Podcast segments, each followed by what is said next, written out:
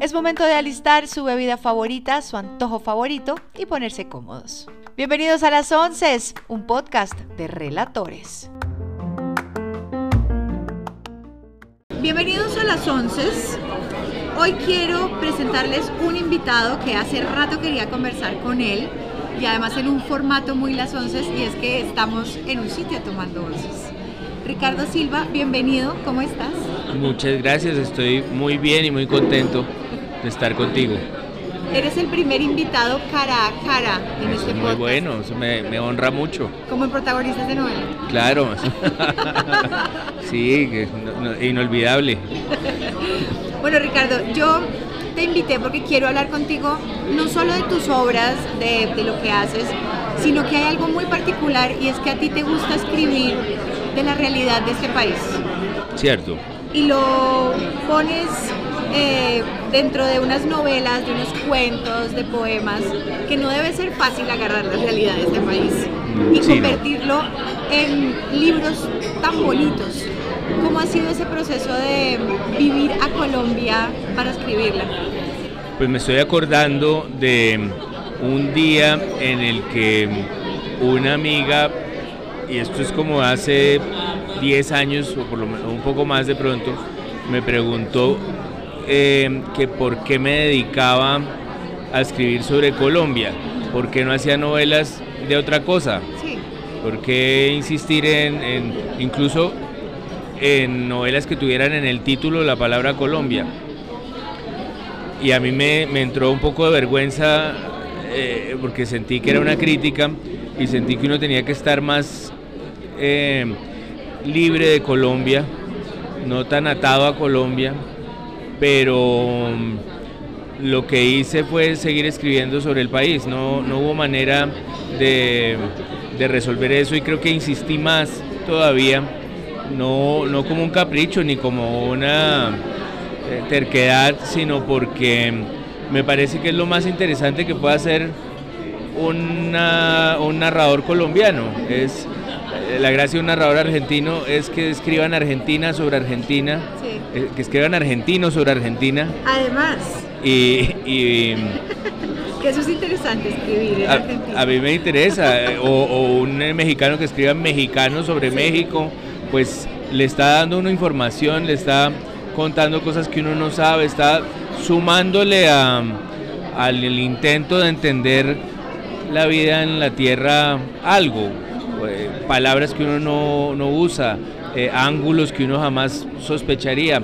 Todo eso es, lo, que, mm, lo que sirve de escribir en colombiano sobre Colombia. Entonces, yo lo que hago es hacerle caso a las, a las historias que, que se me van viniendo a la cabeza y mm, escribirlas en, usualmente incluso en bogotano ni siquiera en, colombiano en general, o según donde sucedan en colombiano, si, si suceden en la costa o suceden en Medellín, pues trato de que no, no se, se les escape esa, ese tono, ese acento.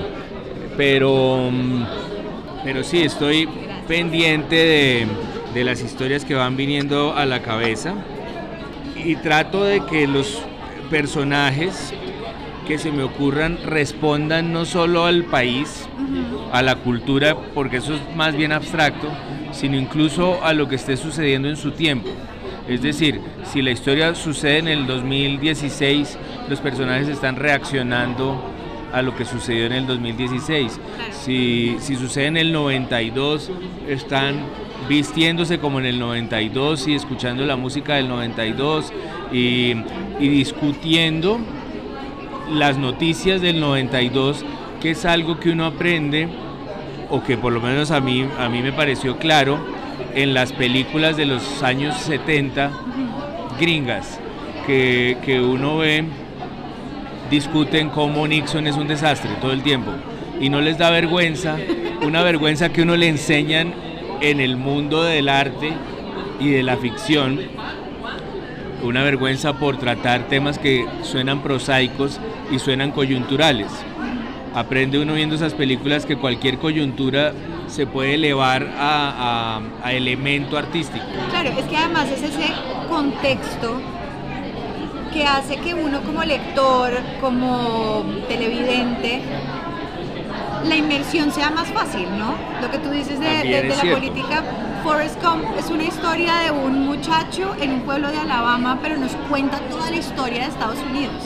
Claro, y es un gran ejemplo porque más particular que Alabama y que Estados Unidos y eh, no existe, y sin embargo uno en Colombia, en Bogotá, 30 años después, lo digo porque la vi con mis hijos hace tres días, Forrest Gump, pues le fascina. Estos estaban fascinados, les parecía fantástico todo, no había ninguna preocupación por estar viendo un mundo en apariencia lejano. yo creo que uno tiene que pensar así desde Colombia. muchas veces, al menos cuando yo estaba estudiando literatura, la gente le temía a que no se entendiera lo colombiano afuera. A que si uno escribía en colombiano la gente dijera, no, pero que es un carro, es un carro, es el mismo coche. Pero porque el colombiano sufre de eso. es un complejo. yo ayer estaba escribiendo algo en internet, yo dije, bueno, si un latinoamericano me lee, no me va a entender. Pero yo sé, yo entiendo argentino y entiendo chileno y entiendo mexicano, ellos porque no van a entender Entendemos venezolano, entendemos, el colombiano entiende todo, pero tiene todas las lenguas, incluso crecimos leyendo subtítulos. Y nos preocupa enormemente que, que, si uno sitúa, por ejemplo, una historia en Bogotá, la gente no se sienta eh, tranquila, el lector no se sienta tranquilo en la carrera séptima que no sea suficientemente poético, que no sea importante, que no se entienda. Y la verdad es que nosotros entendemos todo y, así mismo les sucede a, los lectores de otros países. Bogotá además tiene una particularidad que, bueno, no sé, yo soy bogotana, nacida y criada acá. Tengo ascendencia de otros lugares, entonces... Yo también, sí. Tengo el paisa, tengo el caleño, porque de ahí es mi familia, pero yo soy nacida y criada acá. A mí mi Bogotá me gusta. Sí, a mí también. Fría, sucia, en obra, con sol, bonita, caótica. A mí me encanta Bogotá. A mí también, sí. Pero es relativamente nuevo el tema de hablar sobre Bogotá poéticamente, en una novela, en una canción. Sí yo me siento a pensar en canciones sobre Bogotá y se me vienen dos o tres. De Cartagena hay muchas, de Barranquilla hay muchas, del Pacífico, o sea, no, todo el tema de, las costas y, bueno, del país en general. Tienen como esa identidad y Bogotá como que... Ah, es la nevera. A mí este tema me fascina. ¿Es aburrido? A mí este tema me fascina. El desprecio también del cachaco, eh, eh, el, estereotipo del bogotano como alguien... Eh, harto y, mm, arrogante y bueno, sí ha existido esa arrogancia y esa distancia con el resto no, del país. por supuesto, hay unos, hay unos bogotanos insoportables, sin duda. Pero hay que decir que no podía estar, mejor dicho, más de acuerdo con la idea de que en Colombia se ha dicho mucho que Bogotá eh, se queda con todo o asume una posición dominante y a mí me parece muy claro que culturalmente los paisas son súper orgullosos, eh, son súper visibles sus artistas, lo mismo se puede decir de los caleños, de los eh, costeños, incluso el, llano tiene, tiene toda una cultura enorme que todos valoramos, apreciamos, todos somos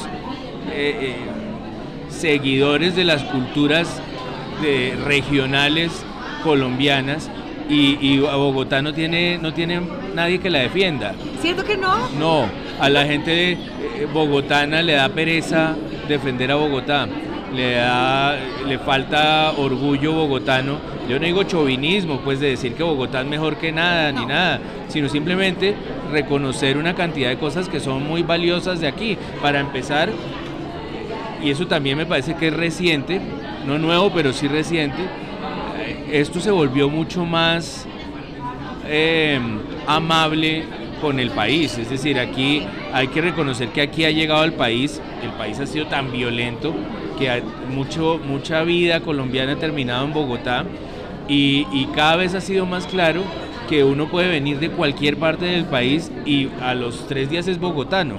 Nadie lo mira yo no veo esos bogotanos de antes que que nos dieron la mala fama, Sí. que miraban de reojo a la gente por los acentos o por eh, la piel o por eh, la forma de ser o lo que fuera. Yo creo que es una ciudad en la que sí cabe mucha gente, cada vez más. Y es tan grande que, no sé si tú has visto ahora en redes sociales, que han empezado a mostrar los diferentes acentos de Bogotá.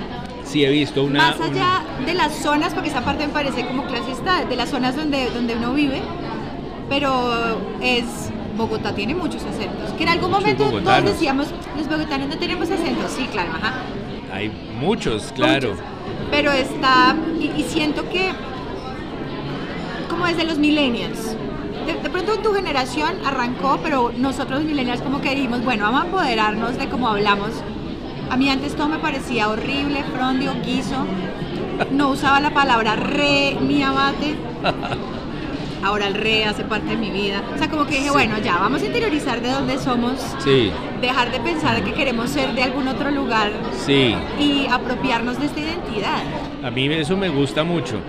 Eh, en, mi generación era, era, yo creo que aún era un peor, sí, o era peor. Era eh, la vergüenza de ser eh, colombiano y de ser bogotano, que además se mezclaba con, con todas las malas noticias del país, con el narcotráfico, con, sí, con lo que obligaba a los pobres deportistas a redoblar esfuerzos para demostrar afuera que no todos éramos narcos. Eh, a- Que carga tan dura. que además. carga tan dura y la gente les, les exigía y se enfurecía si perdían. Eso también ha bajado un poco, me parece. Pues eh, sí se notaba eh, eh, un complejo de inferioridad enorme por ser colombianos, una incapacidad de, de reconocer a los, a los compatriotas, por ejemplo, a, a la gente que lo hacía bien en, en el mundo de uno. Eh, la envidia colombiana era terrible. Yo creo que eso ha mejorado un poco. Sí. Yo creo que eso ha mejorado un poco, pero si a alguien le iba bien, inmediatamente se pensaba que, que se lo había robado, Sí. que sus logros se los había robado todos. Y que el vivo vive del bobo. Sí, sí. y que se los había quitado a los demás. Es decir, es, es creo que esas cosas han ido mejorando, ese complejo de inferioridad, esa vergüenza de, de, por ejemplo, ser bogotano empezó a terminarse, en, en mi caso, en, en mi generación, cuando, por ejemplo, los aterciopelados empezaron a cantar como les daba la gana en bogotano, usualmente, y para el mundo Claro. o, eh, o- o el mismo Carlos Vives salió a hacer la, la música colombiana con mucho orgullo eh, eh, y muy sorprendentemente. Y Carlos Vives, de hecho, habla de Bogotá en su música. Esa fue de las Le primeras encanta cosas Bogotá. que yo dije. "Ah, Carlos Vives, que siempre es costa y tal. Y, ¿no? y es escalofriante cuando sí. una canción se refiere a Bogotá, uno dice esto es conmigo y es para mí Sí. y es sorprendente porque pues eh, al menos eh, en mi generación sí crecimos hasta cierto punto, quizás hasta los 90, Sí. Se nos dijo que esto era inviable, que esto no iba a funcionar jamás, este país no tenía sentido, esto no iba para ninguna parte, eh, todo lo de afuera se veía mucho mejor. Había maneras de, de verificar que todo lo de afuera era mejor, además, porque el cine no estaba avanzando mucho, en los 90 todavía era muy esporádico que eh, el estreno de una película. eh, veníamos de una televisión extraordinaria y estaba empezando como a, tambalear esa televisión. En fin, había maneras de... había razones por las que uno podía pensar que de verdad esto no funcionaba, que esto estaba arrinconado por la violencia, por ejemplo. Pero hay que decir que, que las nuevas generaciones, los millennials, tan criticados, eh, pero hay que decir tan parodiables, uno sí se, puede reír de los millennials fácilmente, pero los millennials sí son una, un liderazgo muy importante para la transformación colombiana, es decir, es gente que, que se resiste eh, de una manera muy valerosa a aceptar que esto es inviable, a aceptar que, que, Colombia tiene un sino, un sino trágico y esto no tiene futuro. Los millennials siempre se, rebuscan su camino, se inventan eh, el futuro y no le temen a los curas, no les temen a los, a, los partidos políticos, no, entienden por qué hay que hacerle reverencias a los militares, están dispuestos a construir un, mundo pues nuevo sin, sin descartar, descartar lo colombiano, sin dejar de decir re, sin sin pensar que ninguna palabra está por debajo de su nivel, digamos. Y eso es una transformación muy honda a largo plazo, como todas las transformaciones, pero es muy importante esa llegada de los millennials para Colombia, es particularmente importante. Volviendo a, tus novelas y a este lenguaje que tú has decidido incorporar, hablemos también de las columnas y como de tu posición frente a lo que pasa en el país. Yo siento que tú y yo nos podemos parecer en eso y es que creemos en que sí se puede. Sí. ¿no? creemos. Eh, y sufrimos como en el tema de, ay, pero ¿por qué sigue pasando esto? Sí. Pero ya no nos dejamos meter los dedos en la boca. Mm. Entonces hay gente que, que, lo ve a uno y es como, pero venga, ¿usted por qué sigue creyendo? ¿Por qué tiene esa fe todavía intacta después de todo lo que pasa? Es como una mezcla muy complicada de, comunicar. ¿Tú mm. cómo haces ese ejercicio de, comunicar esa tibieza que dirían muchos, que uno está en la mitad? Yo no siento que uno sea tibio, sino que uno está como parado, viendo para todos lados. Bueno, ¿qué vamos a salvar de acá? Sí, es cierto. Yo no creo que sea estrictamente necesario tener hijos para, para obligarse a uno mismo a ser optimista, mm. pero, pero por supuesto ayuda ayuda, eh, incluso obliga eh, a, la esperanza, mejor dicho, a, decir esto tiene que mejorar y yo tengo que hacer algo para que esto mejore, porque esta gente no tiene la culpa de nada y es extraordinaria. Uno, obviamente, todos vemos extraordinarios a nuestros hijos, pero, pero es que sí lo son. Es bien extraño ver cómo alguien va tomando cara y agarrando sus propios tics y sus muletillas y sus eh, gestos particulares. Es, muy, pues es muy afortunado ser testigo de eso, de cómo una persona se va volviendo una persona. Y, lo empuja a uno a pensar que esta persona tiene que vivir en un mundo que no sea el infierno. Tenemos que hacer algo. Y lo primero que uno hace es ser optimista, pero ser optimista pues no es ser idiota, sino es, es partir de, todos los problemas, de todos los horrores, de todo lo que uno ve con solo levantarse, es decir, la pobreza, eh, la injusticia, la violencia, eso está allí y, negarlo pues es, es un peligro grande eh, y contribuye a la violencia, negarlo. Pero pero hay que partir de allí justamente para pues para la esperanza, uno parte del horror para la esperanza. Eh, y, la esperanza en este caso yo la veo eh, en lo que veníamos hablando. Las transformaciones son muy lentas, mucho más lentas de lo que uno querría, pero sí se han estado dando en este país. Sí se ha estado dando un liderazgo femenino enorme, por ejemplo. Eso hace 30 años siempre lo hubo, es decir, siempre hubo eh, mujeres muy valiosas y muy firmes y muy lúcidas dando esas peleas. Pero eran Pero era, tres, sí, era, un, era, era un esfuerzo pues que no lograba eh, lo que está lográndose ahora con tanta fuerza. Habría espacios, habría caminos, pero es que lo que se está dando ahora es, una cosa extraordinaria. Eh, hay una juventud que yo creo que no, no entiende por qué no la dejan participar. Y esa es una juventud nueva que es fundamental para esa transformación. Hay, yo lo veo por mis hijos, los amigos de mis hijos, una generación que, que que nos, a la que no le va a tomar por sorpresa el tema del género el tema de las orientaciones sexuales, el tema del racismo le va a parecer absolutamente descabellado. Claro. Eh, es una gente educada en el respeto por la naturaleza, en la importancia de eh, reciclar, por ejemplo. Esos niños que tienen hoy de 5 a, a 15 años, pues es otra gente, es otra gente que además tiene ideas que a uno jamás en la vida se le van a ocurrir. Hacen conexiones, eh, conectan una cosa con la otra que uno no sabía que se podía conectar. Eh, no más su relación con la tecnología, pero también su relación renovada con la naturaleza. Es una transformación que quizás tendremos que esperar un par de décadas para que nos, nos resuelva problemas, pero que sí va hacia allá. Yo, yo veo que que si hay señales para el optimismo, es decir, uno, si, si uno se pone a ver la fotografía de hoy, muchas veces puede pensar como hace 30 años, que esto es un fiasco y que no va para ningún lado. Claro.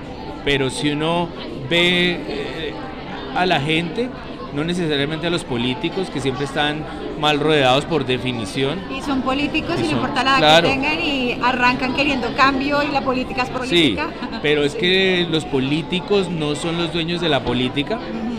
Los políticos son los eh, profesionales de la política, pero la política se hace con estas mujeres que son líderes, con estos líderes LGBTI que salen y dan la cara y proponen transformaciones, con estos jóvenes. Esa gente está haciendo política y, a los políticos les toca subirse al, tren de esas transformaciones eh, que está haciendo la gente día a día. Yo sí lo veo, veo que esto mejora, que este sitio en el que estamos es increíble, que esto no existía hace 40 años, eh, esta ciudad no era así, no tenía estas cosas tan bien imaginadas, en fin.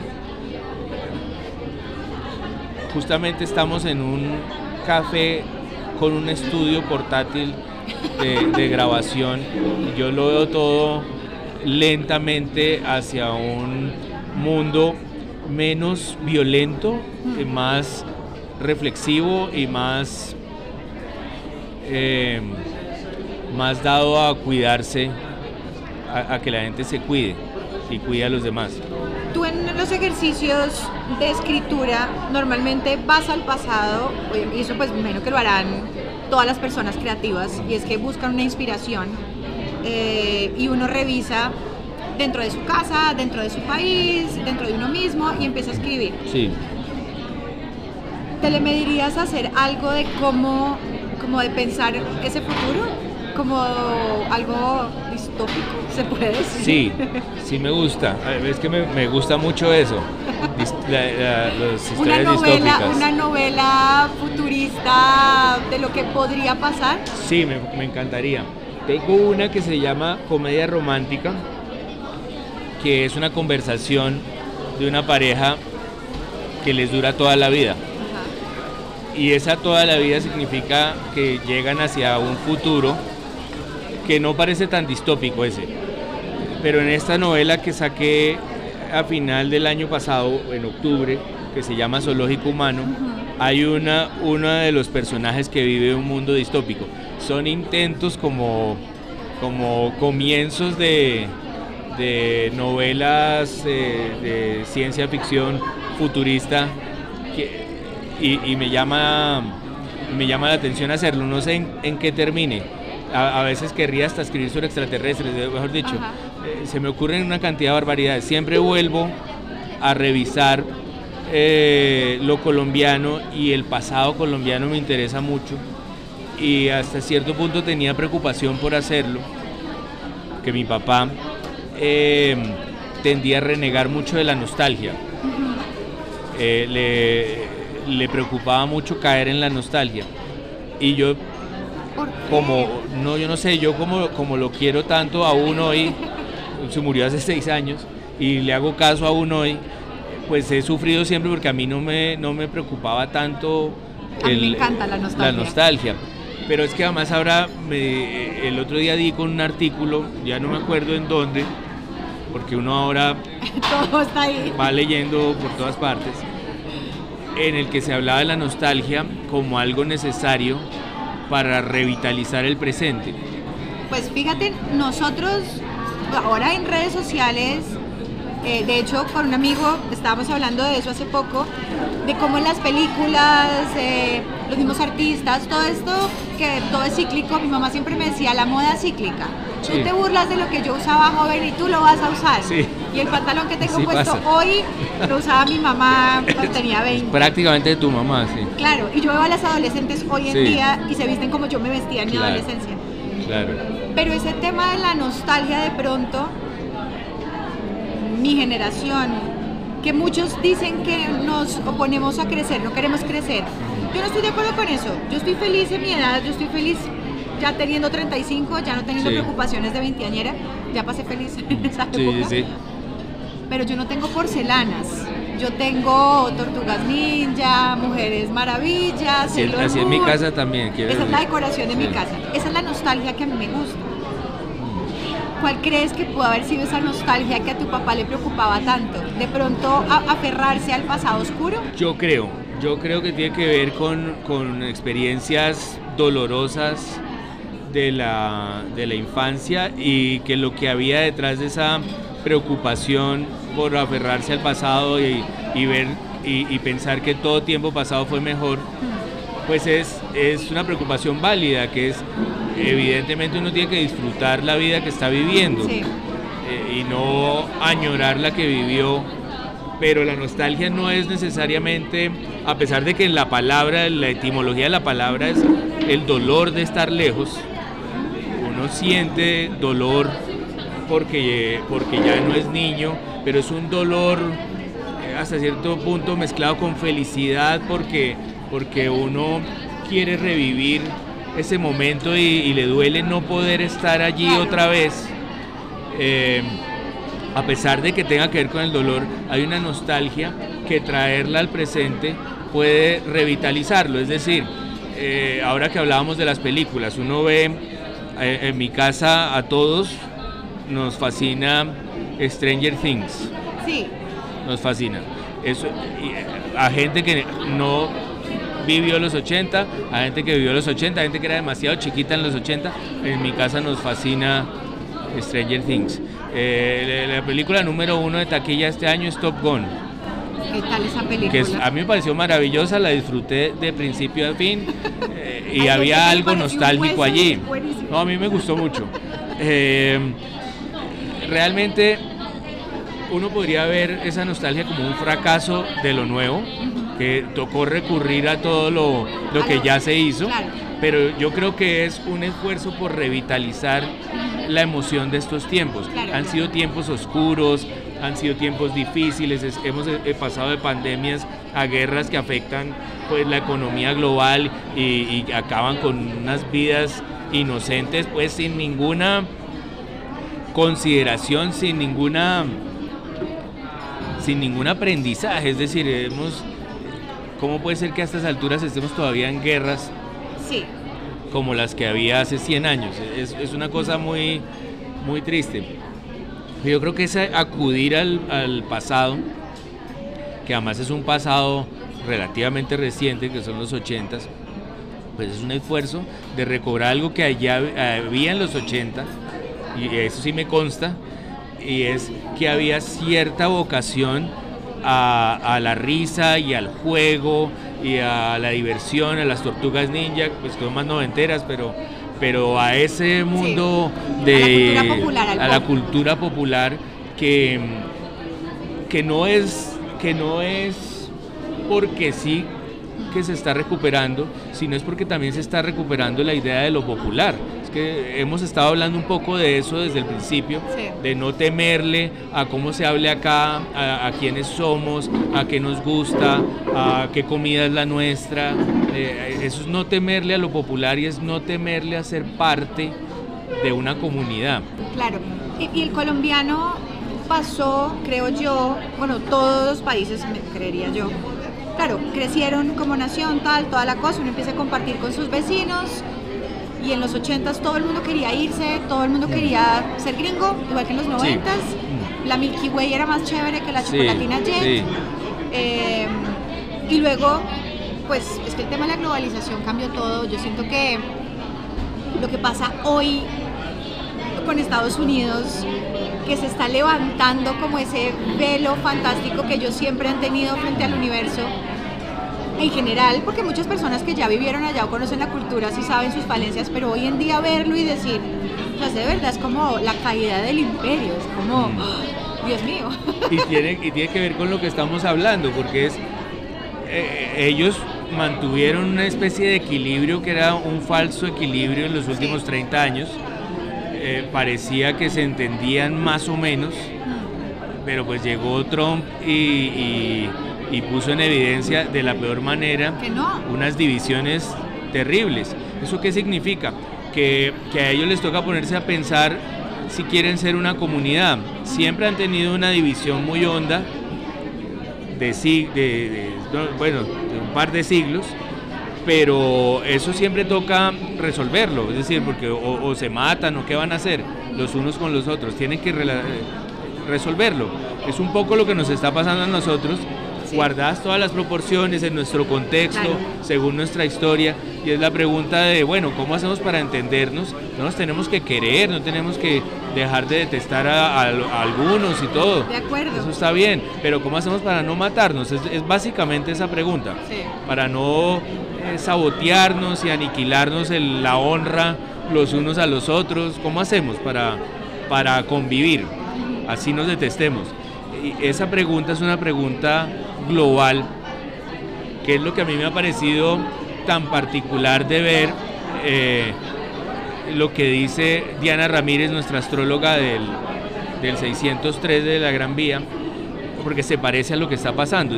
Más allá de, quien crea en eso o no, en la astrología o no, si hay un punto de giro en todos los países de la Tierra eh, y que nos está mandando a preguntarnos cómo hacemos para convivir, cómo hacemos para ser parte de, un grupo. Yo ayer hablaba con mi esposo y le decía, eh, estamos hablando como papás, lo que tú decías, de, hay un momento en el que cuando uno tiene un hijo, puede que no tenga que tener unos hijos, pero sí cambia. Exacto. Y él me decía, a mí me da un poco de, de pesar y un poco de angustia con Agustín, nuestro hijo, claro. porque ¿qué va a vivir? Y yo le dije, yo la verdad siento que va a estar bien, porque lo que yo estoy luchando hoy puede que le toque a él o a los hijos de él, como pasó en otras generaciones. Pero él me decía, ¿será que cómo va a ser el mundo más adelante? Yo le dije, yo creo que la democracia va a dejar de existir. No que nos volvamos socialistas, exacto, dictadura en eso, sino que tiene que evolucionar algo más. Tiene que, que afinarse la democracia. Claro, que son esos puntos de quiebre de no sé, Juan Manuel Santos con el acuerdo de paz quiso hacerlo de una manera honesta. Ok, somos un país, vamos a hacer esto, vamos a salir a votar como país para algo que era obvio. Claro. La gente va a decir que sí. ¿What? yo ese día lloré. No, ese día es de los peores días. Pero me sirvió como un punto de quiebre en mi vida de hoy en día unas elecciones ya no me duelen. Es como, mira, ya no me sorprende nada. Y también creo que nos sirvió a, quienes somos progresistas, digamos, nos sirvió para entender a, la gente que, al parecer no lo es. Es decir, ese no en al, acuerdo de paz, que era tan descabellado, tan difícil de, de imaginar, pues nos reveló a todos los progresistas que había una conversación que no estábamos dando, un poco lo que está pasando en Estados Unidos y lo que está pasando de estas divisiones tan fuertes, es hay una conversación que no estamos dando, estamos los unos despreciando a los otros, es decir, eh, los progresistas solemos mirar por encima del hombro a los conservadores, no nos gusta que sean tan religiosos, no nos gusta que, que su idea de la familia sea tan anticuada, eh, no nos gusta que crean tanto en, o que eh, vivan tan temerosos de que les quiten sus propiedades, no nos gusta eso, pero no, no hacemos un esfuerzo de, por ejemplo, no estereotiparlos, no, no agruparlos en un eh, saco como los fachos, no ver que hay caso por caso por caso, no, no notar que la religión hay un punto en el que le puede ser útil a la convivencia.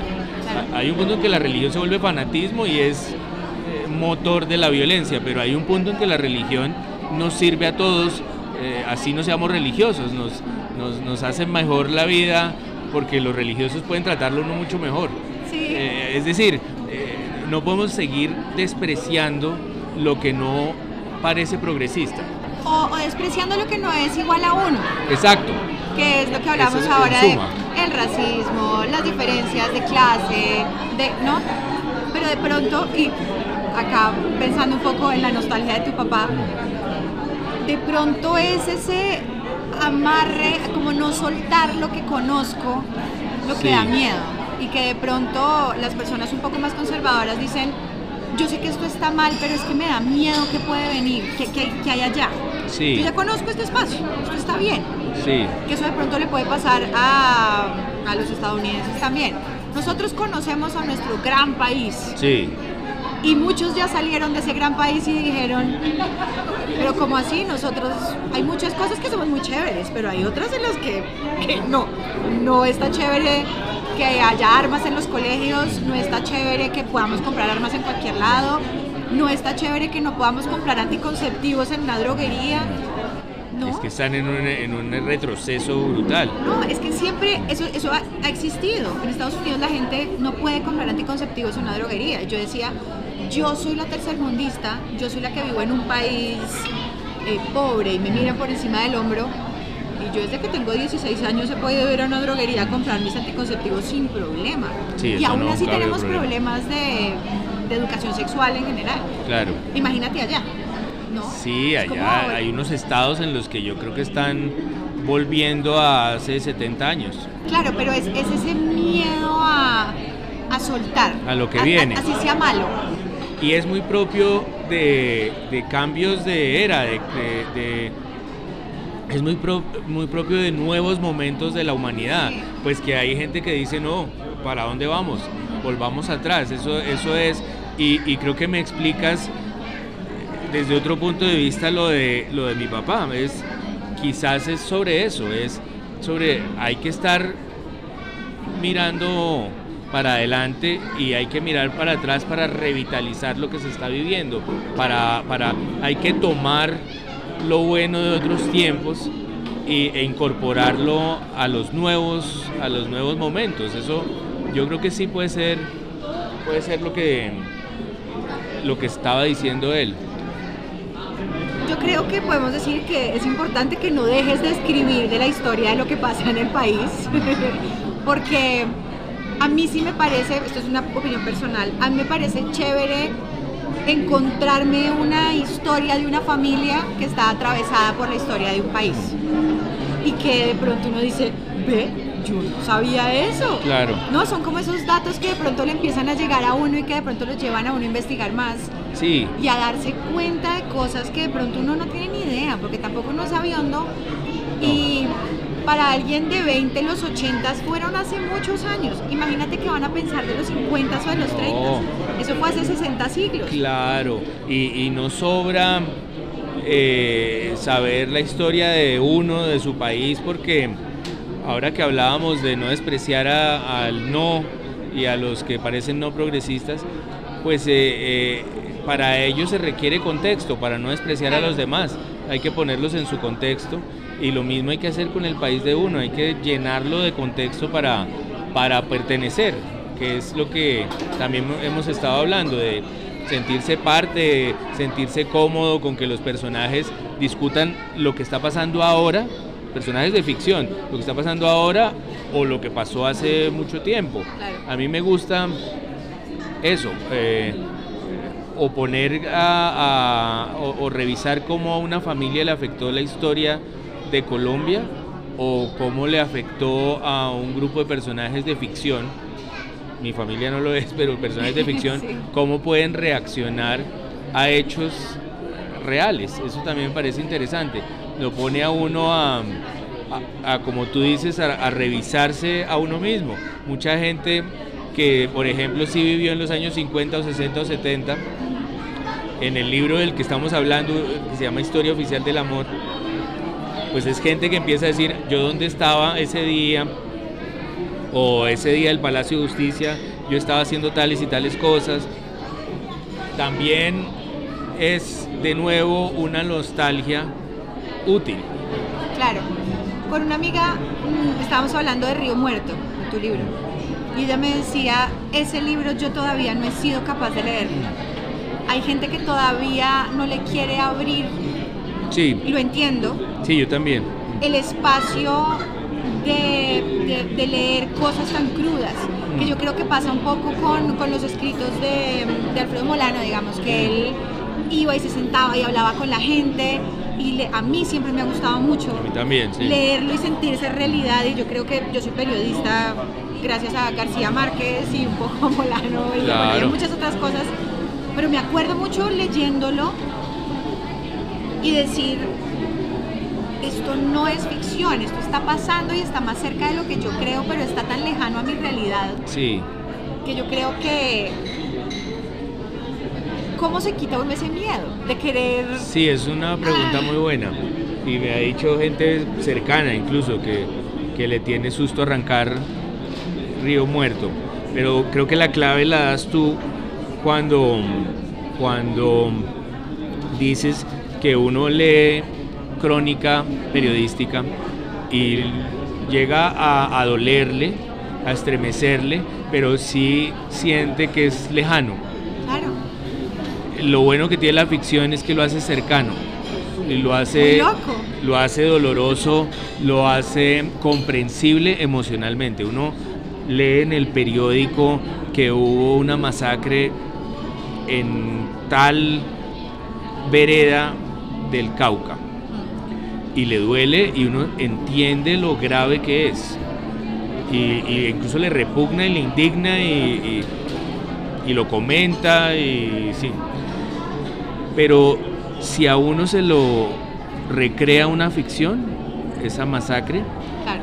en el Cauca, lo hace comprensible emocionalmente y, y lo estremece, pero además lo transforma. Es como más vívida la, experiencia. Lo hace vívido y lo hace, le sucede a uno en el estómago, que es la diferencia. Claro. Eso es lo que debería suceder con Río Muerto, que entre otras es una historia real, pero está recreada por la ficción, como me lo pidió la familia que, que sufrió esa historia, justamente para que a la gente le duela como le debería doler, es decir, eh, para que para la gente sea comprensible emocionalmente eh, lo- lo- para que entienda lo que de verdad significa que a uno le maten el papá en la puerta de la casa. Yo entiendo que eso es difícil de leer porque toca estar en esa disposición, como en disposición de duelo y de, sí, de dolerse. Hay momentos en los que uno no está listo para muchas No, cosas. no tiene De que estar listo. Y eso es, eso es muy válido. Yo Sí. sí. creo que nadie debe hacer nada que tenga que ver con el arte. Es decir, nadie debe leer El Quijote si no quiere, nadie debe leer eh, La Odisea, nadie debe eh, tener que ir a tal museo a ver tal cuadro, no. Es lo que uno puede y lo que le sirva, y para eso es el arte. Y el arte es, es una herramienta, como una muleta para estar mejor, mejor dicho. Eh, pero, pero es cierto que hay momentos en los que uno, curiosamente, termina necesitando arte, novelas, canciones, eh, películas que le van a doler. Sí. Hay momentos en que uno necesita despertar, ah. sí, despertar el espíritu, no sé, de, eh, hacer el duelo propio por medio del duelo ajeno, eso, eso, eso está inventado, digamos, es útil y, y- y Río Muerto pues va por ese lado, es un, es un duelo de una familia que es el duelo al que puede acudir uno en, en cualquier momento. Para terminar, y ahora que está, bueno, no ahora, pero está más de moda, digamos, agarrar libros, acomodar guiones y poner en una pantalla. ¿A ti te gustaría que cogieran alguno de tus libros y los adaptaran? Sí, a mí, me, a mí me gustaría. Ha habido intentos, ha habido intentos por ahí. En este momento hay unos en marcha eh, que yo veo que van en buen camino, porque pasa mucho con eso. Qué que miedo que no salga como es. es mejor, yo creo que soltarlo. Yo creo que asumir que es otra cosa. Echarse la bendición. y- Sí, sí, porque además eh, es, es una lectura de lo que uno hizo, es decir, es, Claro. es como es, es lo que se imagina uno de los muchos lectores que puede tener un libro, eh, es lo que se imagina eh, y lo que convierte en película. Entonces, creo que uno tiene que, eh, como tú dices, darse la bendición, entregarlo y aceptarlo como una lectura. Claro, porque digamos que de punto de vista uno de lector, que uno se lee los libros tales, hace la adaptación y uno lo ve y uno es todo crítico. No, pero eso no pasa en el libro. O esta adaptación, uy, igualito, yo me lo imaginaba así. Pero tú como escritor, eso debe ser un ejercicio sí. diferentísimo, porque además me imagino que a ti te deben mostrar la adaptación del guion. Me muestran el guion, sí. Eh, He visto guiones sobre los libros y, mm, y hay, ha habido unos muy extraños, pero ha habido otros buenos, como que se ve que esta gente entendió por dónde iba. Obviamente todo se reduce a, la estructura de una película que siempre, o, o de una serie, que siempre tiene sus reglas nuevas. Entonces, claro, se pierde, es que las novelas tienen muchas, muchas ventajas. Yo creo que es una de las, de las ficciones que tiene más herramientas. Eh, una novela uno puede, para empezar, entrar en los personajes sin que necesariamente sea cómico. Es decir, eh, uno puede oírlos pensar, eh, uno puede detenerse todo lo que quiera. Es muy... La capacidad que tiene la novela es difícil que la tenga, que la tenga otro, otra clase de, de lenguaje. Eh, pero, la, eh, pero el cine tiene sus reglas y las series tienen sus reglas y, también son fascinantes. Yo afortunadamente en eso sí, sí, es, sí es afortunada mi generación. Pertenezco a, a una época en la que ya no se consideraba que el cine fuera menor comparado con la literatura o que la canción popular fuera menor comparado con la poesía. Ya eh, yo disfruto enormemente la televisión, el cine. Para mí están todas... Todas en el mismo lugar. Claro, y de hecho también. conviven las unas con las otras. Conviven, se sirven. Uno necesita eh, libros a veces, a veces música.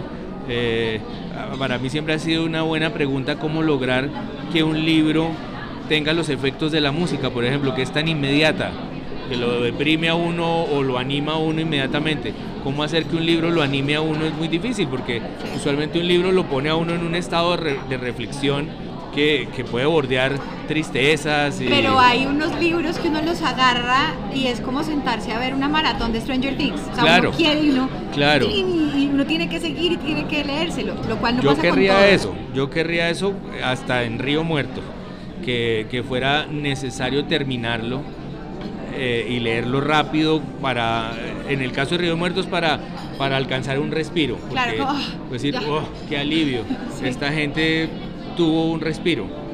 Eh, pero creo que uno sí, aunque suene medio sacrílego eh, para gente que tenga más de 60 años, yo sí creo que uno debe pretender esa emoción que logran las series, las películas, las canciones cuando escribe un libro. Ricardo, muchas gracias por abrirme este espacio, por tomarnos un café.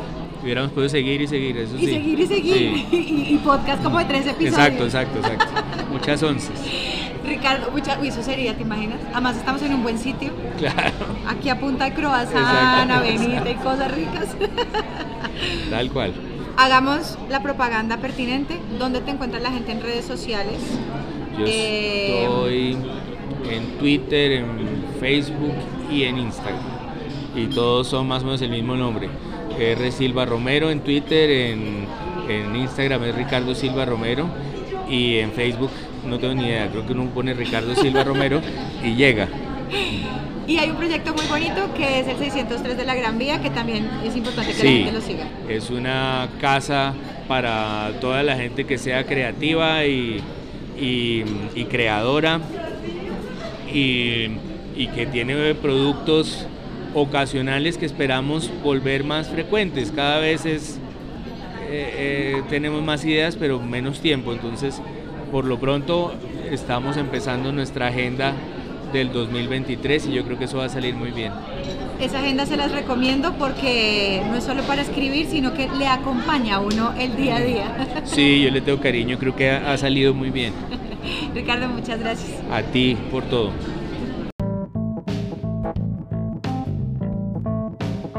Para apoyar este proyecto pueden ir a www.patreon.com slash Silvana Gómez.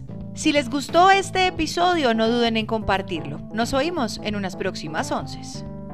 Un podcast producido por Relatores.